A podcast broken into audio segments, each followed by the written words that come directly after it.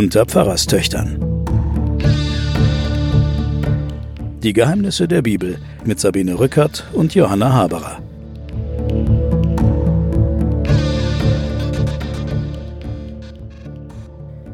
Willkommen zurück bei den Pfarrerstöchtern und den Geheimnissen der Bibel. Ich bin Sabine Rückert, stellvertretende Chefredakteurin der Zeit und bei mir sitzt, beziehungsweise ich sitze bei ihr, wir sitzen in der Wohnung meiner Schwester Johanna Haberer. Sie ist Professorin an der Universität Erlangen, Professorin für Theologie und Medien. Hallo Sabine. Und wir haben diesmal eine Geschichte, die ist ja ganz weltberühmt. Es ist die Geschichte von Noah und der Arche. Die schließt sich direkt an die Geschichte von Kain und Abel, die wir das letzte Mal hatten, an. Dazwischen steht aber eine sehr lange Geschlechteraufzählung. Also Adam war 130 Jahre alt und zeugte einen Sohn ihm gleich und nach seinem Bilde und nannte ihn Seth und lebte danach 800 Jahre und zeugte Söhne und Töchter, dass sein ganzes Alter war 930 Jahre und starb. Seth aber war 105 Jahre alt und zeugte den Enosch und lebte danach 807 Jahre und zeugte Söhne und Töchter und so weiter. Das geht jetzt über einen längeren Zeitraum, also alle werden 800 oder 900 Jahre, bis am Schluss äh, jemand, der Lamech heißt, der zeugte dann den Noah. Und dann sind wir bei unserer Geschichte. Ich will jetzt hier unsere Hörerinnen und Hörer nicht langweilen mit der langen Aufzählung hier, aber ich wollte dich mal fragen, warum die alle damals 900 Jahre alt geworden sind und wir müssen mit 70, 80 hier den Löffel abgeben. Ja, das ist natürlich keine realistische Altersbeschreibung. Vermutlich sind die Leute mit 35 gestorben oder vielleicht, wenn es hochkommt, mit 60. Unsere Genesis, also diese ersten Bücher Mose, die beschreiben ja die Menschheitsgeschichte und sie versuchen sozusagen die verschiedenen Erzväter und Väter ähm, so alt werden zu lassen, damit sie sozusagen diese 4000 Jahre, die jetzt da erzählt werden, das ist die Geschichte Israels. Es ist äh, es ist die Geschichte dann der äh, Urväter Israels, aber Jetzt wird halt erstmal die Menschheitsgeschichte erzählt und es wird beschrieben, dass lange, lange Zeiträume vergehen und die Menschheit verbreitet sich über die Erde. Es werden immer mehr und äh, es werden nicht nur mehr, sondern sie werden auch immer gewalttätiger miteinander. Und das ist der Punkt, wo dann Noah ins Spiel kommt und diese Geschichte, die wir alle aus oder viele Leute aus ihren Kinderbibeln kennen, das die berühmte Geschichte auch verfilmt mit der großen Arche und den vielen Tieren drin.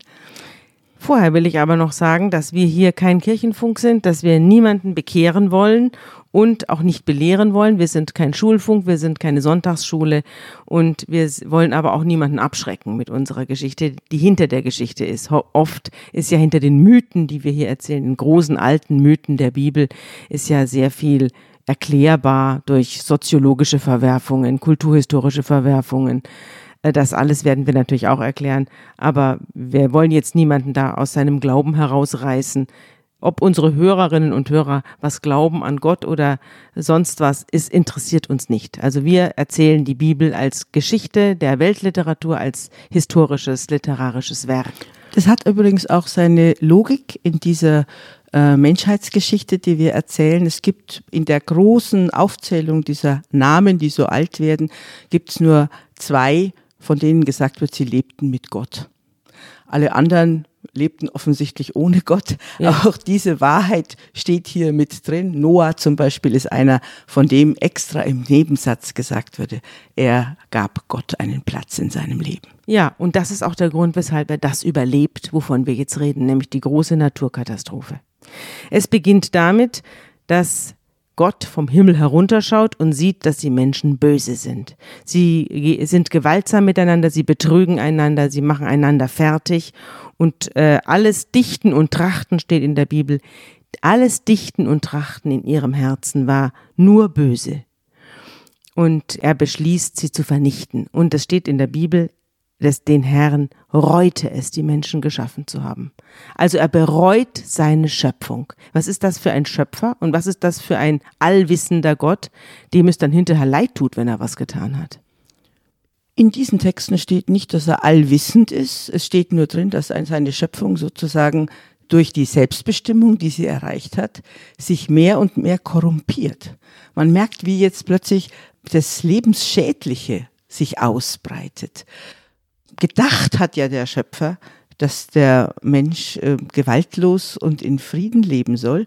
Und plötzlich nach dem Mord Kains an Abel beginnt plötzlich diese, diese andere Seite des Menschen Platz zu greifen.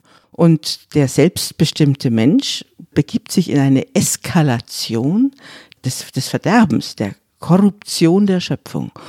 Und nun heißt es, ein ganz tolles Motiv, finde ich, ähm, bereut Gott, was er gemacht hat. Es gibt ein wunderbares Buch, das heißt die Biografie Gottes und die erzählt durch die ganze Bibel, wie Gott sozusagen, ja, wie in einer menschlichen Biografie dazulernt. Mhm.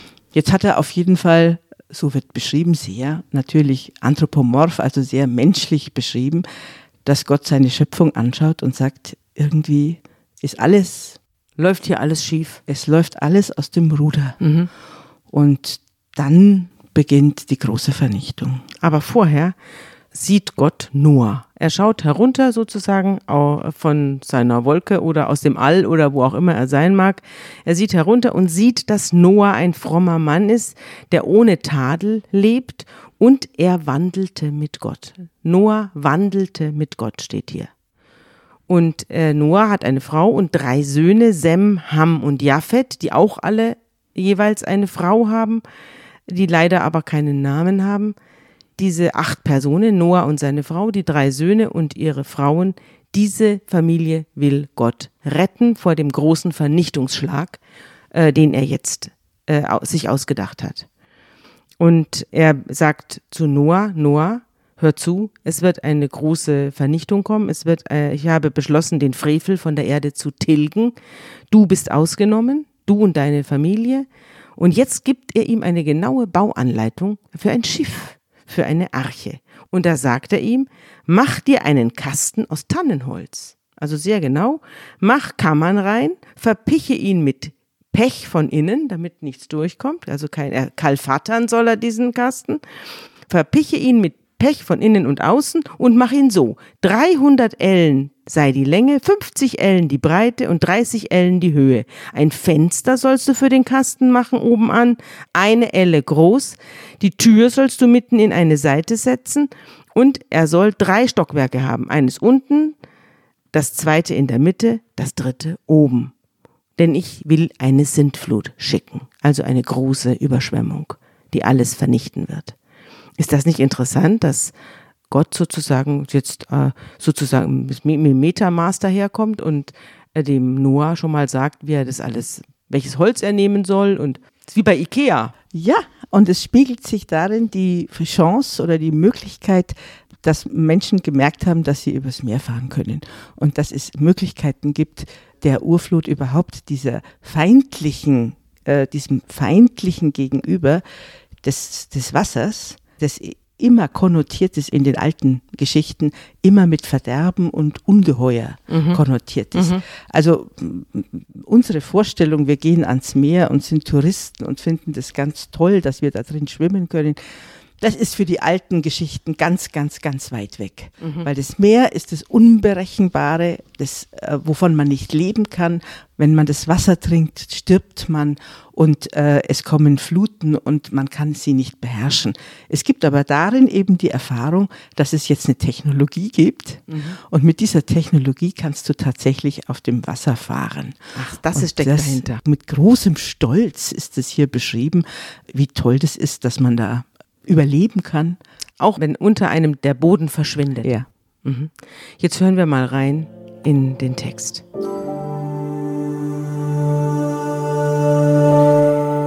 Und der Herr sprach zu Noah, Geh in die Arche, du und dein ganzes Haus, denn dich habe ich für gerecht befunden vor mir zu dieser Zeit. Von allen reinen Tieren nimm zu dir je sieben, das Männchen und sein Weibchen, von den unreinen Tieren aber je ein Paar, das Männchen und sein Weibchen, um Nachkommen am Leben zu erhalten auf der ganzen Erde. Denn von heute an in sieben Tagen will ich regnen lassen auf Erden vierzig Tage und vierzig Nächte, und vertilgen von dem Erdboden alles Lebendige, das ich gemacht habe. Hier wird die Umkehrung der Schöpfung erzählt. Die völlige Vernichtung dessen, was Gott vorher im Garten Eden oder in der großen Ordnung aufgebaut hat. Der Mensch hat sich selbst korrumpiert, hat sich über der Erde verbreitet und hat Krieg geschaffen und sonst nichts. Ich muss aber jetzt äh, an dieser Geschichte, wenn wir hier von der Sintflut reden, äh, kommen wir eigentlich gar nicht dran vorbei, auch über die Situation zu reden, in der wir im Moment sind. Wir haben ja das Problem, dass wir ein, in, in einer Klimaerwärmung stecken und dass die Meeresspiegel ansteigen. Und wenn man sich die Geschichte von Noah anhört, fühlt man sich irgendwie an die Prophezeiungen der Klimaforscher erinnert, die sagen, wir werden in absehbarer Zeit wird es New York nicht mehr geben. Wir können, müssen jetzt unbedingt äh, Wälle bauen und Dämme bauen, denn sonst äh, wird Hamburg überflutet werden und ganze Länder werden verschwinden. Erinnert dich das nicht daran? Das ist die Situation, die es tatsächlich offenbar historisch gegeben hat. Äh, die Sintflutgeschichte gibt es in allen Völkern rund um diese Schöpfungserzählungen. Ja, das ist eine Geschichte. Gibt es auch in den griechischen Sagen, nicht? Da ist das Gleiche. Da wird auch eine große Überschwemmung berichtet, die alle Leute mit sich reißt. Ja, also es ist eine Menschheitserfahrung hier aufgehoben, dass, ähm, wie das auch im Text heißt, alle Dämme brechen. Und es kommt die Urflut. Also es steigt der Wasserspiegel und es gibt auch eine Platzierung des Gartens Eden, nimmt man da in der Nähe vom Persischen Golf, nimmt man an, dass es da auch äh, eine fruchtbare Ebene gegeben hat, wo in einem Schlag plötzlich 150 Meter das Wasser gestiegen ist. Eine Art Tsunami. Eine Art Tsunami oder äh, vielleicht ist es auch Eisschmelze gewesen, was auch immer. Auf jeden Fall steckt in dieser Geschichte eine Erinnerung daran, dass es die Menschen einfach wegschwemmen kann und erklärt wird es tatsächlich damit, dass die Menschen Maß und Ziel verloren haben, dass sie sich nicht mehr in der Ordnung bewegen, die der Schöpfungswille wollte und Gott dann sagt, okay, dann habe ich was falsch gemacht hier. Ja gut, ich lasse das jetzt mal so stehen und erzähle die Geschichte weiter. Noah tut, was ihm Gott befiehlt und er baut tatsächlich mit seinen Söhnen eine Arche und sie gehen in diese Arche rein, nehmen ihre Frauen mit und nehmen von den Tieren, die aufgezählt worden sind, jeweils Männchen und Weibchen mit. Äh, weißt du, was die reinen und die unreinen Tiere sind? Na, zum Beispiel Schweine sind unreine Tiere. Mhm. Ähm, das sind die Tiere, wo die Menschen erfahren haben, wenn sie sie essen, dann ähm, werden sie krank, mhm. weil Trichinen drin sind. Man mhm. konnte ja damals auch das Fleisch nicht konservieren halten und konservieren. Das heißt, die, in dieser Unreinheit, der Vorstellung der Unreinheit steckt die Erfahrung, dass man krank wird davon. Ja, also dass man die Parasiten mit isst und sie sich dann im eigenen Körper mhm. verbreiten.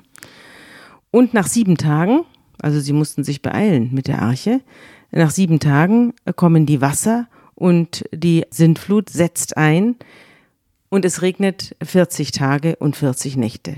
Noah geht mit seiner Familie in die Arche rein, die Tiere kommen und es gibt ja wunderbare Bilder von diesen Tieren, wie die da anstehen äh, vor der Arche Noah oder wie sie rauskommen dann später aus der Arche Noah.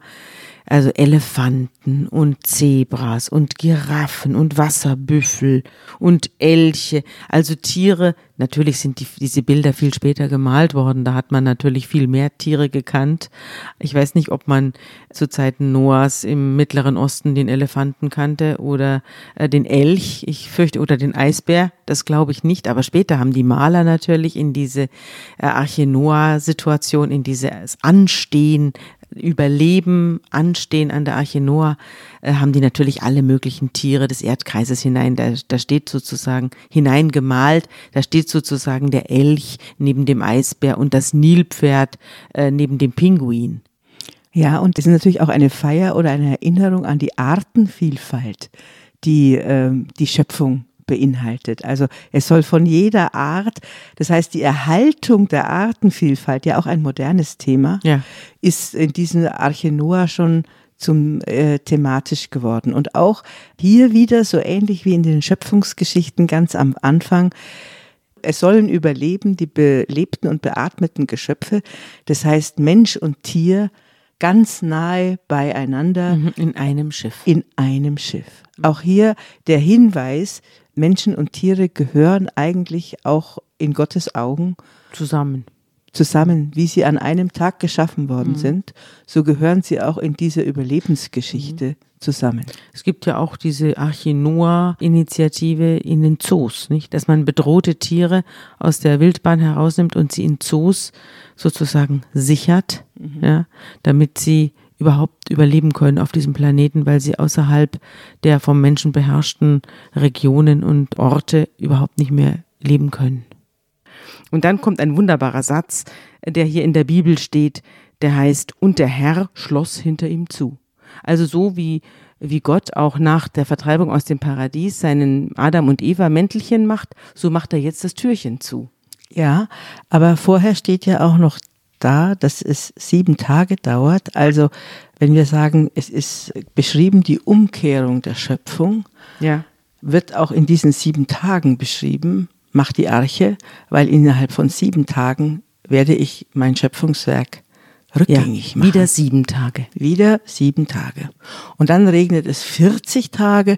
Auch diese 40 Tage sind ein Symbol dafür, dass es eine, quasi eine Unendlichkeit ist und dass es kaum berechenbar ist. Und die Arche wird emporgehoben und äh, liegt auf den Wassern, während um sie herum alles ertrinkt. Auch da gibt es ja in der Kunst schreckliche Bilder über die Menschen, die sich dann noch an letzte Berggipfel klammern und äh, flehen, mit in die Arche aufgenommen zu werden, so ein bisschen wie bei den Titanic-Berichten und noch versuchen irgendwie reinzukommen. Aber sie haben keine Chance. Alle werden hinweggerafft und alles, was Odem hat, äh, wird zerstört und die Arche schwimmt still auf den Wassern und es regnet. Es regnet und regnet, und aber nicht nur. Das Wasser mhm. kommt ja auch von unten. Die Quellen des Bodens tun sich auf und es, es, kann gar nicht so schnell regnen, wie die, wie die Menschen vernichtet werden müssen. Es kommt aus von allen Seiten kommt das Wasser. Und äh, nach zehn Monaten nimmt der Regen langsam ab es wird hier auch ziemlich genau beschrieben. Nach 150 Tagen nimmt der Regen langsam ab und die Arche bleibt hängen an einem Gipfel eines Berges. Das ist der Berg Ararat. Den gibt es auch, der liegt in der Türkei. Der liegt in Kursistan, genauer gesagt. Genau. Ja, also in, im kurdischen Gebiet der Türkei. Mhm. Genau. Und dann äh, tritt Noah heraus aus dem Türchen und lässt einen Raben fliegen ob der sich irgendwo niederlässt oder ob der irgendwo äh, Land findet, aber der Rabe flattert nur hin und her. Dann lässt er eine Taube fliegen, die fliegt herum und äh, kommt wieder. Und das nächste Mal bringt sie einen Ölzweig mit. Und ähm, dann weiß Noah, die Erde ist wieder begehbar, es gibt wieder irgendwo Pflanzen. Und dann schickt er sie wieder los, die Taube, und dann kommt sie gar nicht mehr zurück. Sie hat irgendwo eine Bleibe gefunden. Das sind ja zwei Vögel, der Rabe und die Taube. Der eine ist schwarz und das andere ist weiß, zumindest ist er so vorgestellt. Der Rabe steht für Überlebenskunst. Der Rabe kann in den äh, trockensten Gegenden überleben. Und ähm, Noah schickt vermutlich deshalb den Raben als erstes, weil der äh, die größten Überlebenschancen hat, auch in einem unwegbaren Gebiet. Aber der Rabe flattert nur hin und her. Der flattert nur hin und her, sucht etwas und findet mhm. nichts. Mhm. Aber er ist der, der die größten Überlebenschancen von all diesen Geschöpfen hat. Mhm. Und dann nach einer bestimmten Zeit schickt er dann die Taube. Die Taube ist in der ganzen Umwelt eigentlich ein Liebeszeichen. Mhm. Es ist das Zeichen der Liebesgöttin. Mhm. Ähm, und also noch nicht das Friedenszeichen. Nein, es ist ja noch nicht das Friedenszeichen, ah, ja. sondern es ist sozusagen, ich sage jetzt mal sozusagen ähm, ein neuer Eros des Anfangs. Mhm. Und diese Taube bringt dann tatsächlich auch den Zweig zurück. Und der Ölzweig, das ist ja die Begrenzung. Ähm, Ölbäume sind immer Zeichen von Kultur und Zeichen davon, dass von Wohlstand. Also sie bringt den Ölzweig und das ist dann das Zeichen für den Neuanfang. Den Eros des Neuanfangs. Mhm. Und dann sitzt die Arche da oben auf dem Berg und Noah macht die Türe auf und alle Tiere kommen langsam heraus und verbreiten sich wieder auf die Erde. Und es ist sozusagen eine Schöpfung 2.0. Das ist eine Schöpfung 2.0. Sozusagen aus der völligen Vernichtung entsteht, wie immer in diesen Geschichten, aus dem völligen Verfall entsteht plötzlich wieder etwas Neues. Aus der völligen Disruption der gesammelten Ordnung entsteht eine neue Ordnung. Man fängt wieder neu an. Und äh, Noah bringt dem Herrn ein Opfer und der Herr verspricht ihm etwas. Er wendet sich Noah zu und sagt, ich will hinfort nicht mehr die Erde verfluchen um des Menschen willen, denn das Dichten und Trachten des menschlichen Herzen ist böse von Jugend auf. Ist das nicht ein irrer Satz? Ich will hinfort nicht mehr die Erde verfluchen um der Menschen willen, denn das Dichten und Trachten des menschlichen Herzens ist böse von Jugend auf. Vielleicht kann man die Geschichte so erzählen, dass Gott nun eingesehen hat, dass der selbstbestimmte Mensch diesen Keim in sich trägt, dass er auch die Zerstörung in Gang setzt. Wollen kann. Wollen kann. Und dass Gott akzeptiert, dass dieser Teil des Menschen auch existiert wir haben es ja in der Schöpfungsgeschichte als Neugier beschrieben. Wir haben es mhm. ja als in Zweifel ziehen beschrieben. Wir haben es als Wettbewerb beschrieben. Wir haben es als den Versuch weiterzukommen beschrieben. Aber hier kippt es natürlich. Die Verderbtheit beschreibt natürlich, dass dann Menschen sich gegenüber anderen Menschen gewalttätig verhalten und, den, und die Erde mit Krieg überziehen. Und Gott scheint in dieser Geschichte einzusehen, dass das zu der von ihm geschaffenen Menschheit gehört. dazugehört. Mhm.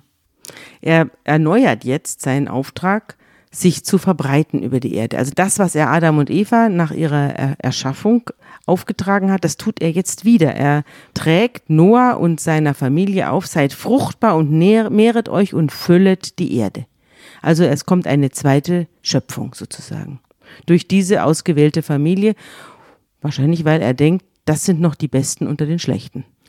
Das Motiv wiederholt sich häufig, dass äh, eine Gruppe von Menschen sozusagen von Gott ausgeguckt wird, die Gerechten, die sich an Gott halten und dass er mit denen nochmal einen neuen Versuch macht. Mhm. Ja. Das wird er ja später noch öfter mal machen. Er wird das öfter mal machen. Es ist, äh, äh wie du schon auch in den ersten Folgen beobachtet hast, es ist eine unglückliche Liebesgeschichte, mhm. die sich da ununterbrochen zwischen Gott und Menschen abspielt.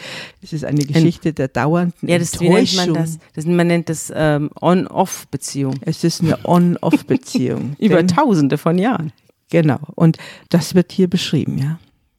Und er verspricht jetzt dem Noah etwas, dass er eben die Zerstörung der Menschen nicht mehr einleiten will, dass er jetzt sich damit abfindet, dass der Mensch so ist, wie er ist. Er hat ja vom Baum der Erkenntnis gegessen, er kann jetzt gut und böse unterscheiden und Gott, Gott akzeptiert das und auch er akzeptiert auch den Willen zum Bösen. Und er spricht, dass er ein Zeichen setzen will zwischen Noah und den Seinen und allem, was lebt und sich. Das ist ein Versprechen. Und all das Versprechen äh, hat eine Form, nämlich den Regenbogen. Genau, der Regenbogen, dieser bunte Bogen, den setzt Gott sozusagen auf die Erde als Zeichen dafür, dass er die Menschen nicht, nicht mehr vernichten will.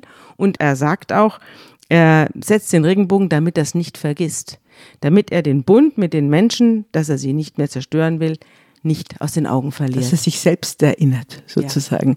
Ja. Nach dem langen Regen, also es ist ja natürlich auch eine Naturerfahrung, die da drin steckt, dass nach langem Regen plötzlich kommt die Sonne wieder und die Wolken gehen dahin und plötzlich entstehen natürlich diese Regenbögen. Diese Spektralfarben. Die, diese Spektralfarben. Und das ist das Zeichen, ähm, dass Gott äh, seine Menschheit auch unter den Bedingungen zu denen, zu denen sie sich jetzt entwickelt hat, nicht mehr weiter zerstören will.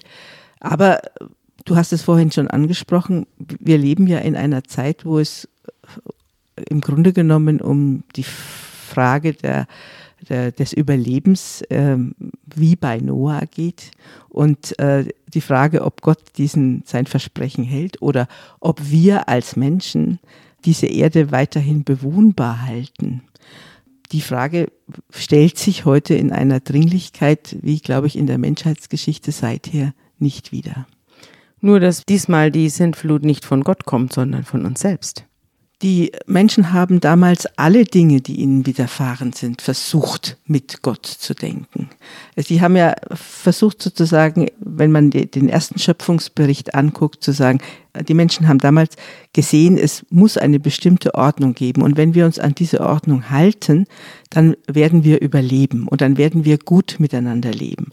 Und wenn diese Ordnung zerstört wird von uns selbst, die ganze Urgeschichte erzählt immer, dass es die Menschen sind, die diese Ordnung zerstören, dann ist es Menschenwerk auch in dieser Geschichte. Mhm. Es ist die Konsequenz mhm. aus dem, dem Expandieren, dem rücksichtslosen Expandieren der Menschheit. Also ist es eine sehr, sehr aktuelle Geschichte, obwohl sie schon zweieinhalbtausend Jahre alt ist.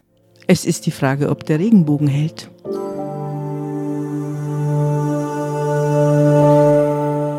Ich bin das A und das O der Anfang und das Ende. Ich will dem Durstigen geben von der Quelle des lebendigen Wassers umsonst. Wer überwindet, der wird dies ererben. Und ich werde sein Gott sein, und er wird mein Sohn sein. Ja, das letzte gute Wort zum Ende, das hast du dir diesmal ausgesucht. Es stammt aus der Offenbarung des Johannes. Vielleicht sagst du ein bisschen was dazu, was es mit der Offenbarung des Johannes auf sich hat und mit diesem Text. Die Offenbarung des Johannes ist das letzte Buch im Neuen Testament und auf Griechisch geschrieben. Ich bin das A und das O, das Alpha und das Omega und beschreibt die Apokalypse und beschreibt den auch eine Weltvernichtung.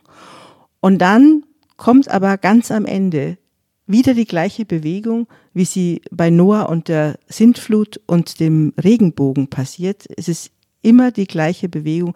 Es ist immer die Chance für einen Neuanfang. Siehe, ich mache alles neu. Es ist nicht der Mensch, der alles neu macht, sondern Gott gibt die Chance, dass alles neu wird. Und das ist sozusagen der Hoffnung, die hoffnungsvolle Aussicht. Denn die Noah-Geschichte ist ja eigentlich aussichtslos in dieser Totalvernichtung. Und das ist ja der Horizont, in dem wir in unseren Klimakatastrophendebatten derzeit leben, wo das Meer zurückschlägt und äh, wir merken, dass ganze Inseln versinken und dass Ministerräte unter Wasser tagen, um die Welt auf sich aufmerksam zu machen. Das heißt, die Geschichte ist uns so nah, dass gleichzeitig aber auch diese Ermutigung, es kann einen Neuanfang geben, wenn wir uns in die Ordnungen der Schöpfung einordnen. Wenn wir aufhören zu expandieren und nur auf uns selbst zu gucken und Macht auszuüben und sich gegen die anderen durchzusetzen. Das ist die Story. Es heißt ja auch, wer überwindet, der wird dies ererben und ich werde sein Gott sein. Wer überwindet? Also wer sich selber überwindet oder wer seine eigene Natur überwindet. Ja, wer diese zerstörerischen Kräfte in sich überwindet. Gut, dann hoffen wir auf den Regenbogen. Das tun wir.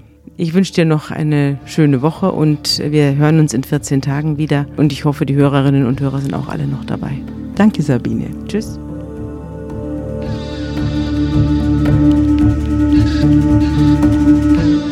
Unter Pfarrerstöchtern ist ein Podcast der Zeit und von Zeit Online. Produziert von Pool Artists.